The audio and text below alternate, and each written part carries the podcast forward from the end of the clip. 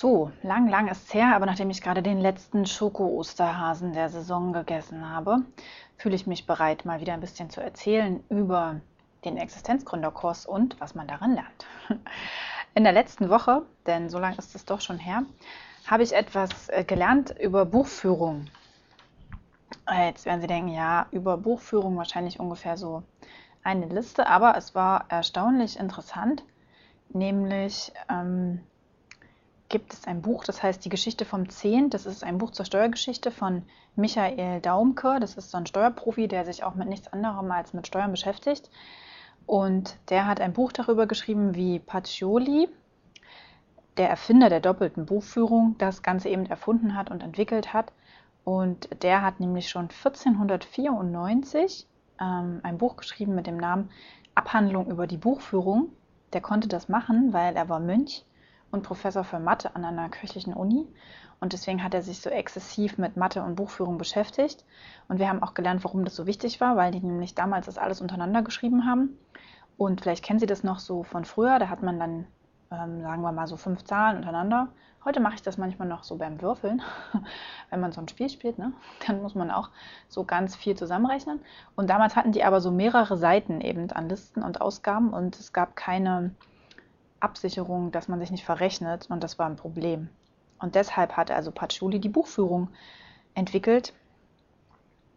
Eigentlich bestechend einfach, denn es gibt zwei verschiedene Rechnungen auf jeder Seite, also eine links, eine rechts und am Ende müssen die aber stimmen. Und dadurch, dass sie gar nicht gleich sind, ist es aber relativ einfach eben zu kontrollieren. Wenn es auf einer Seite falsch ist, dann gibt es einen Fehler. Beide Ergebnisse müssen also stimmen. Man unterteilt also sein Geld in Vermögen und Schulden und rechnet dann Vermögen minus Schulden ergeben das Eigenkapital. Diese Gleichung kann man umstellen. Das heißt, Vermögen sind gleich Eigenkapital plus Schulden. Dann haben Sie sicherlich schon mal die spannenden Begriffe aktiver und passiver gehört. Die haben auch wir gehört und äh, das Ganze wurde uns aber von dem Dozenten auf eine sehr ähm, amüsante, muss man eigentlich sagen, Weise nahegebracht. Er hat nämlich hier so mehrere Blätter ausgedruckt und hat mit uns ähm, so eine Art äh, Hobby-Buchhaltersystem durchgegangen. Ich könnte Ihnen das jetzt alles vorlesen. Es geht also um jemanden, der nach den Weihnachtsvorbereitungen nichts mehr zu tun hat und sich überlegt, ähm, wie eigentlich die Vermögenssituation ist und rechnet also zusammen, was er alles hat. Er hat ein Haus, 175.000, ähm, hier noch mit D-Mark angegeben, sagen wir mal Euro. Er hat ein Auto, was jetzt noch 24.000 Mark bring, Euro bringt. Drei Kinderfahrräder, 750 Euro, ein alter Motorroller, ähm, 800 Euro, und zusammengefasst gibt es den Posten Fahrzeuge. So rechnet er also alles zusammen. Alte Gemälde, Vasen, ähm, Hausrat, äh, Vorräte im Keller. Der Mann in unserem Beispiel hat zum Beispiel 80 Flaschen Wein, da könnte ich es nicht mithalten. Und ich weiß nicht, wie viel eingemachte, selbstgemachte Marmelade zählt. Aber man rechnet also alles zusammen, was man hat. Auch Wertpapiere, Bausparguthaben, Barbestand, Bankkonto. Und dann listet man es in der Vermögensübersicht auf.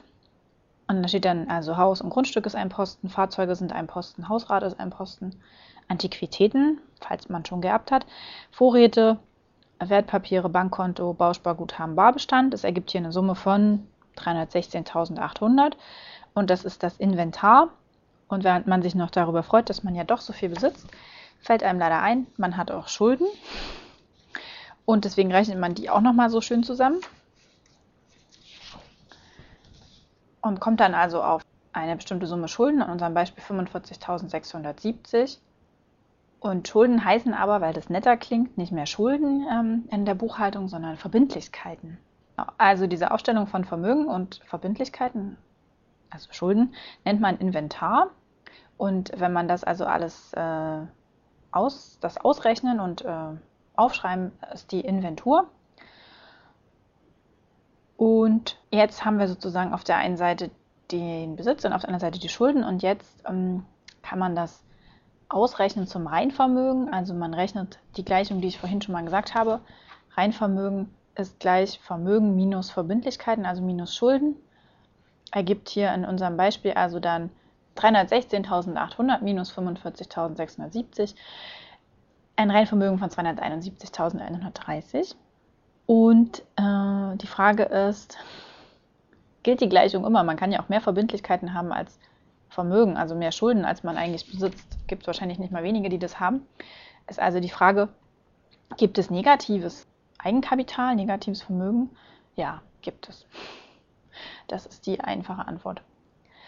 Und das ist eine Bilanzgleichung, äh, die wir gerade aufgestellt haben, also eben. Ich war ganz erstaunt, dass ich sowas konnte. Genau, jetzt gibt es hier eine wunderschöne Tabelle. Da ich das alles nur erzähle, ist das ein bisschen schwierig, wahrscheinlich das nachzuvollziehen.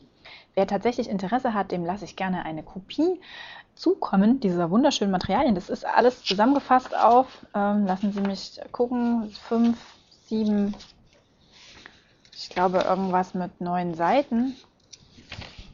Ja, irgendwie so. Sekunde. Ja, neun Seiten sind sozusagen Kurs 1. Wir bekommen später nochmal die Fortsetzung. Aber jetzt Kurs 1 und das Wichtigste ist eigentlich, dass man also die Buchhaltung das ganze Jahr über macht, also das aufzulisten. Und dann gibt es noch die Inventur, das was wir am Anfang gemacht haben. Das ist also ähm, momentbezogen. Also eine Augenblicksaufnahme, genau Bilanz. Die Bilanz ist eine Augenblicksaufnahme und die Buchhaltung ist zeitraumbezogen. Wichtig. So, der wichtigste Kasten ist allerdings hier rot umkringelt und der erklärt den Unterschied zwischen Aktivkonto und Passivkonto. Denn auf jeder Hälfte des Kontos gibt es soll und haben.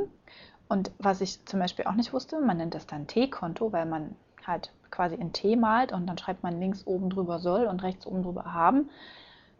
Und soll heißt einfach nur links und haben heißt einfach nur rechts. Ich hätte ja gedacht, es ist komplizierter, aber nein. Es ist tatsächlich so. Es steht einfach nur links und das andere rechts. Und die Bedeutung wird einem aber erst klar, wenn man sich mit Aktiv- und Passivkonten beschäftigt. Dann ähm, erscheint es dann doch irgendwie wichtig, warum das eine links und das andere rechts steht. Der Name für doppelte Buchhaltung ist übrigens Doppik. Ein Kunstwort, haben wir gelernt. Also die kurze Regel für wie ich welches Konto zurechne, ist, welche Konten werden angesprochen.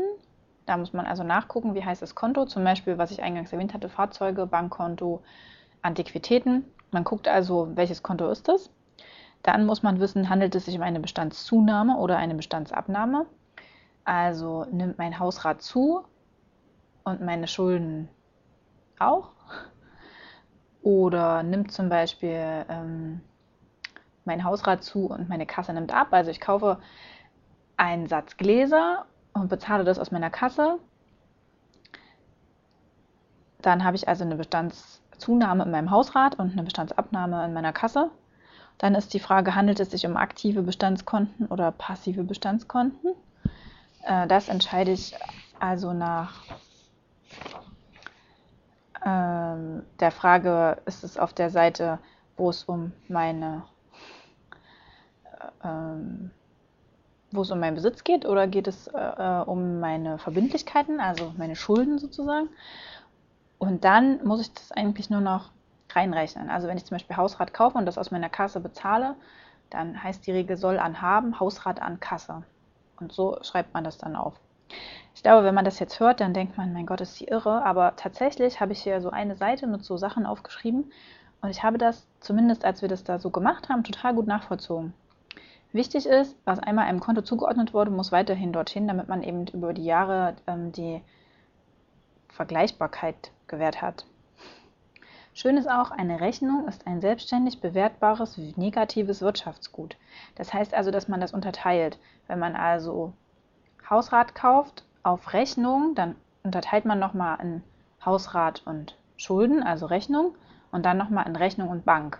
Ich würde ja sagen, Hausrat Bank, aber das geht nicht, man macht da zwei Schritte. Denn die Rechnung, also sozusagen der Moment, in dem ich noch nicht bezahlt habe, ist ein selbstständiges, selbstständig bewertbares negatives Wirtschaftsgut und zählt deshalb als extra Punkt. So viel zur ähm, kurzen Einführung in die Buchhaltung. Und nach zehn Minuten glaube ich, dass sie ungefähr so schlau sind wie vorher. Aber die gute Nachricht ist, wie gesagt, ich kann Ihnen das gerne mal schicken, weil das ist total logisch, wenn man sich das durchliest. Zehn Seiten, Ich stelle mir so ungefähr ähm, ein Fernstudium vor, dass man so Unterlagen bekommt, wo man das tatsächlich gut nachvollziehen kann. Fakt ist, dass meine Hausaufgabe für Dezember ist, eine Excel-Tabelle äh, zu machen und genau das mal auszuprobieren. Ich bin mir noch nicht sicher, ob das sinnvoll ist, weil ähm, wenn ich nichts verdiene, kann ich auch nichts reinschreiben. Aber ganz schlimm ist es noch nicht. Und äh, Hausrat habe ich auf jeden Fall. Ich bin also gespannt, wie es weitergeht mit äh, der Buchhaltung. Denn wie gesagt, das war nur Teil 1, aber Teil 2 wird kommen. Und ähm, ich sage Ihnen Bescheid, wenn es soweit ist.